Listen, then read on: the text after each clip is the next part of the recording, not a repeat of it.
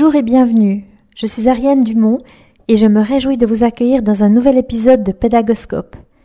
Savoir apprendre change sa propre destinée, mais savoir enseigner change celle des autres parce qu'on apprend toujours tout seul, mais jamais sans les autres. Pédagoscope, c'est un podcast qui s'adresse aux enseignants, novices ou expérimentés, pour discuter pédagogie. On y parle de stratégie d'enseignement, d'évaluation, d'apprentissage et de tout ce qui touche à l'apprenance. Donc, si vous cherchez à développer vos compétences en matière d'enseignement et d'apprentissage, eh bien vous êtes au bon endroit. Je suis Ariane Dumont, votre hôte. J'ai plus de 30 années d'expérience dans l'enseignement et le conseil pédagogique et j'ai décidé de lancer ce podcast, d'une part parce que c'est dans l'air du temps, mais d'autre part, et c'est le plus important, car c'est ce qui m'a manqué à moi quand j'ai commencé ma carrière en tant que professeur. La solitude de l'enseignant est une réalité encore bien tenace dans les écoles aujourd'hui. Et Pédagoscope se propose d'accompagner pendant une vingtaine de minutes, une à deux fois par mois, ceux et celles qui souhaitent se sentir un peu moins seuls dans leur enseignement. Je me réjouis de partager avec vous non seulement mon expertise dans ce podcast et dans des articles, mais surtout celle de mon réseau en Europe et dans le continent nord-américain. Je suis en effet professeur invité à l'Université de Harvard dans le groupe d'innovation pédagogique du professeur Eric Mazur.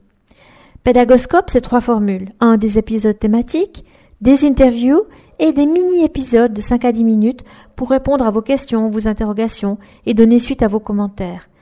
Des personnes invitées sur le podcast de Pédagoscope sont des acteurs de l'enseignement supérieur, des experts, des enseignants, des étudiants et des invités surprises qui ont quelque chose à partager en lien avec l'apprentissage et l'enseignement. Vous retrouvez cet épisode et plein d'autres ressources sur pédagoscope.ch. Bienvenue dans cet épisode.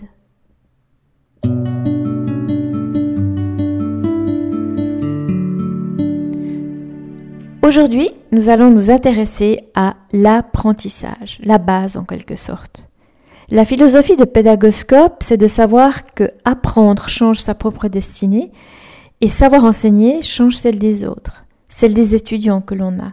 Parce qu'on apprend toujours tout seul, mais jamais sans les autres. Il y a toujours ce temps personnel dans lequel on réfléchit, on essaie de comprendre, et puis ce temps de discussion, de confrontation, d'échange de points de vue. Tellement de personnes pensent qu'elles sont mauvaises ou peu performantes dans leurs apprentissages, alors qu'en réalité, elles n'ont tout simplement pas réussi à développer les bonnes stratégies d'apprentissage, celles qui permettent d'optimiser le temps investi et l'effort fourni pour apprendre durablement, efficacement, pour apprendre de manière qui dure tout au long de la vie.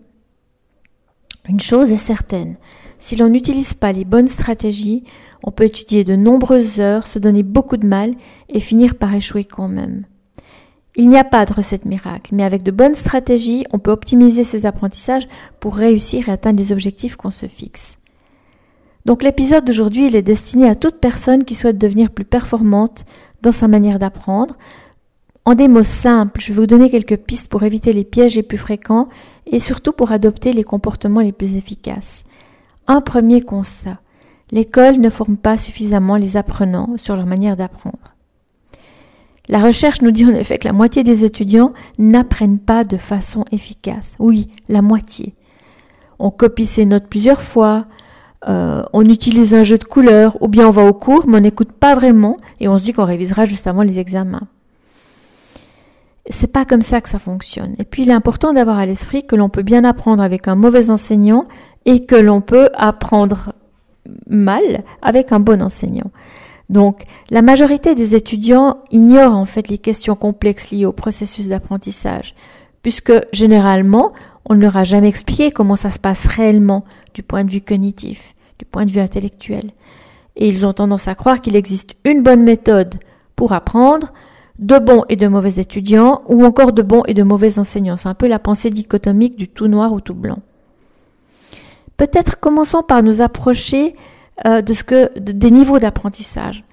On parle de trois niveaux. Le niveau de surface d'apprentissage, il est généralement observé chez les étudiants qui visent à minimiser l'effort et l'investissement personnel, ou encore ceux qui ne maîtrisent aucune méthode d'apprentissage.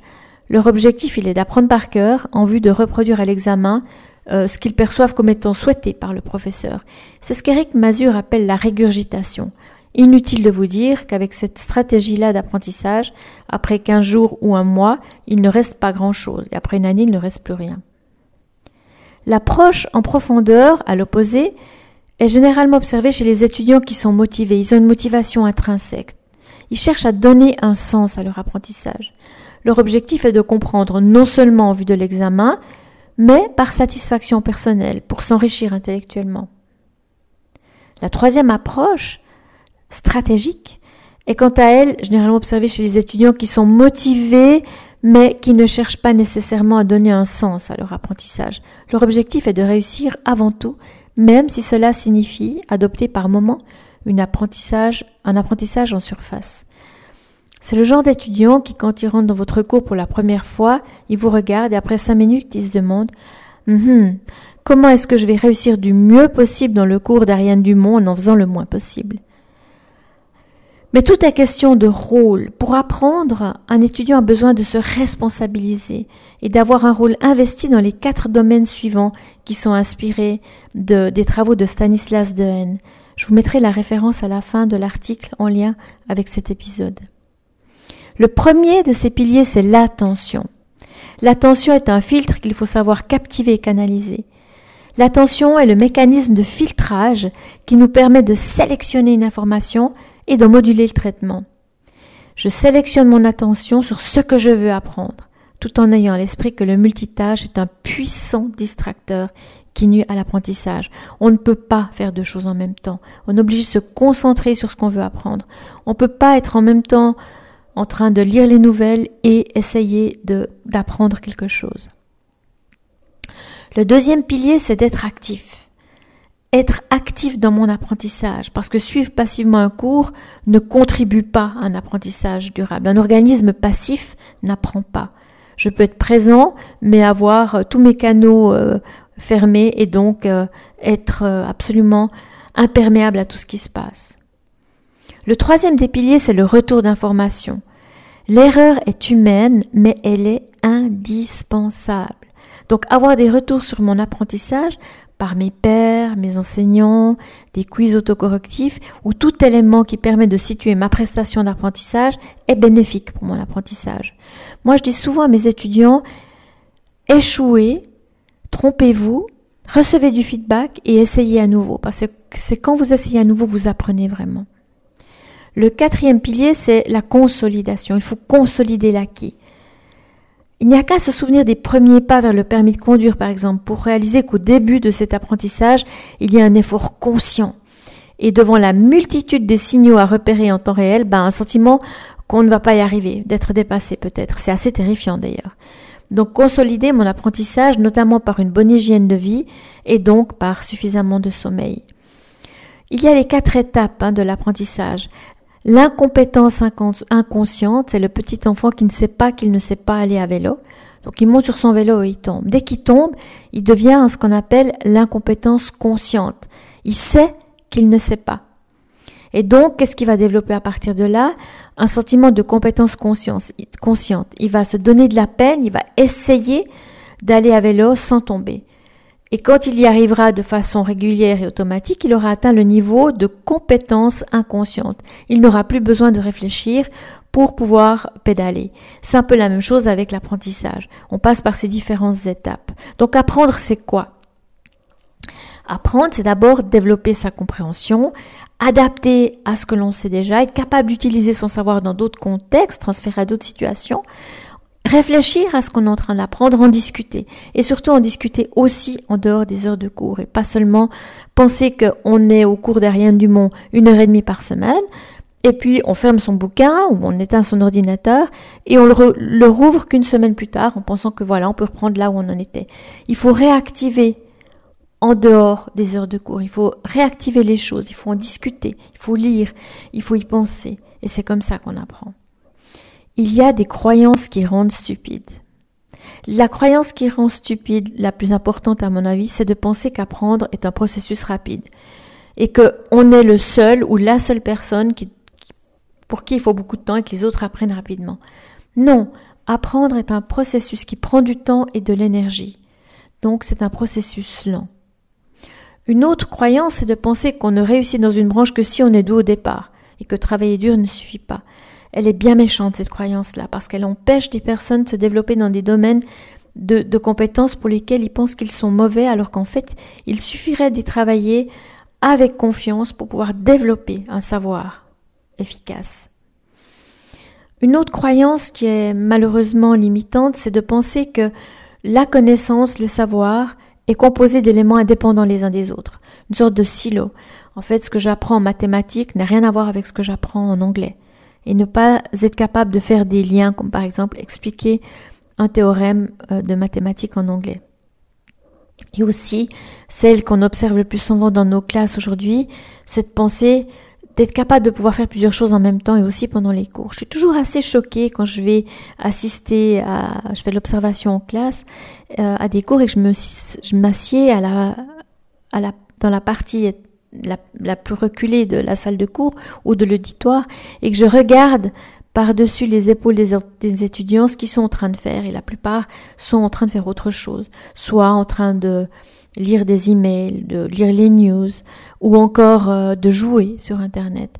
Mais la plupart ne sont en fait pas en train de regarder vraiment et de suivre le cours euh, parce qu'ils sont distraits par leur ordinateur. Donc, ce qui est important pour apprendre, c'est la motivation, certes, le désir d'apprendre, mais c'est d'être attentif au support de cours, au contenu des cours pendant les cours, et puis être conscient de ce qui nous correspond le mieux pour apprendre. Si on est plutôt auditif, ben peut-être de, de parler à haute voix, de lire les textes qu'on a écrits ou les résumés qu'on a faits. Et si on est plutôt visuel, bien d'utiliser des couleurs aussi pour mettre en relief des mots-clés, par exemple. Euh, la quantité de temps passé à étudier, on a vu que apprendre est un processus lent, et surtout, surtout, surtout, ce à quoi on pense pendant qu'on essaye d'apprendre. Les étudiants ne sont pas conscients que, en fait, il est tellement important de d'avoir à l'esprit clairement cet, euh, cet ingrédient qui est de réfléchir pendant qu'on étudie. Hein. Réfléchir et penser à la matière que l'on étudie au moment où l'on se penche sur cette matière-là, eh bien, c'est une attitude clé et c'est une attitude gagnante pour apprendre. Donc, apprendre, c'est quoi? C'est se poser des questions, poser des questions aux enseignants, discuter de la matière en classe, mais aussi en dehors de la classe, essayer de faire des liens entre les parties du cours et les autres cours de mon domaine d'études. Et si on ne les voit pas, ces liens, poser des questions. Euh, amener ces étudiants à faire des liens, leur poser les questions. En quoi est-ce que je viens, ce que je viens de vous enseigner aujourd'hui a un lien avec ce que vous voyez au cours de d'hydrologie, par exemple? Réfléchir à comment utiliser ces apprentissages dans la vie pratique. Lorsqu'un étudiant dit ah mais en fait ce que vous avez expliqué là, euh, lorsque j'ai vécu telle situation la semaine dernière, est-ce qu'on pourrait l'expliquer à l'aide de la théorie que vous venez de donner? Eh bien là, c'est un étudiant qui a fait les liens et qui a réussi finalement à réfléchir à comment utiliser son apprentissage dans la vie pratique.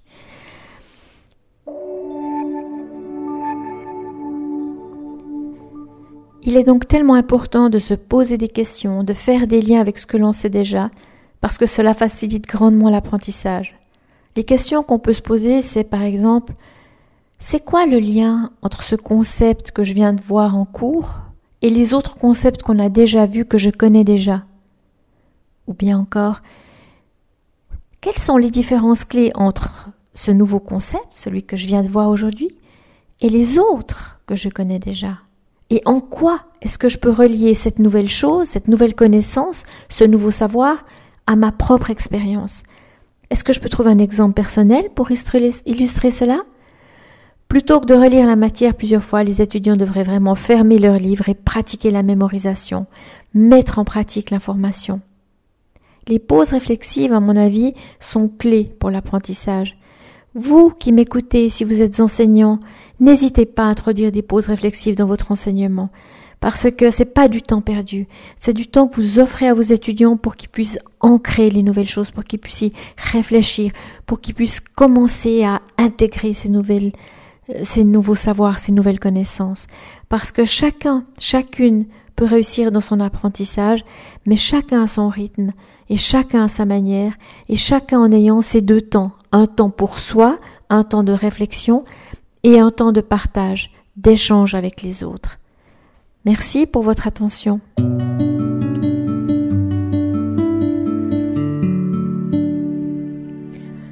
Voilà, c'est terminé pour aujourd'hui. Un grand merci d'avoir écouté cet épisode. J'espère que le format vous a plu. Si oui, dites-le moi avec 5 étoiles ou même un petit cœur sur iTunes.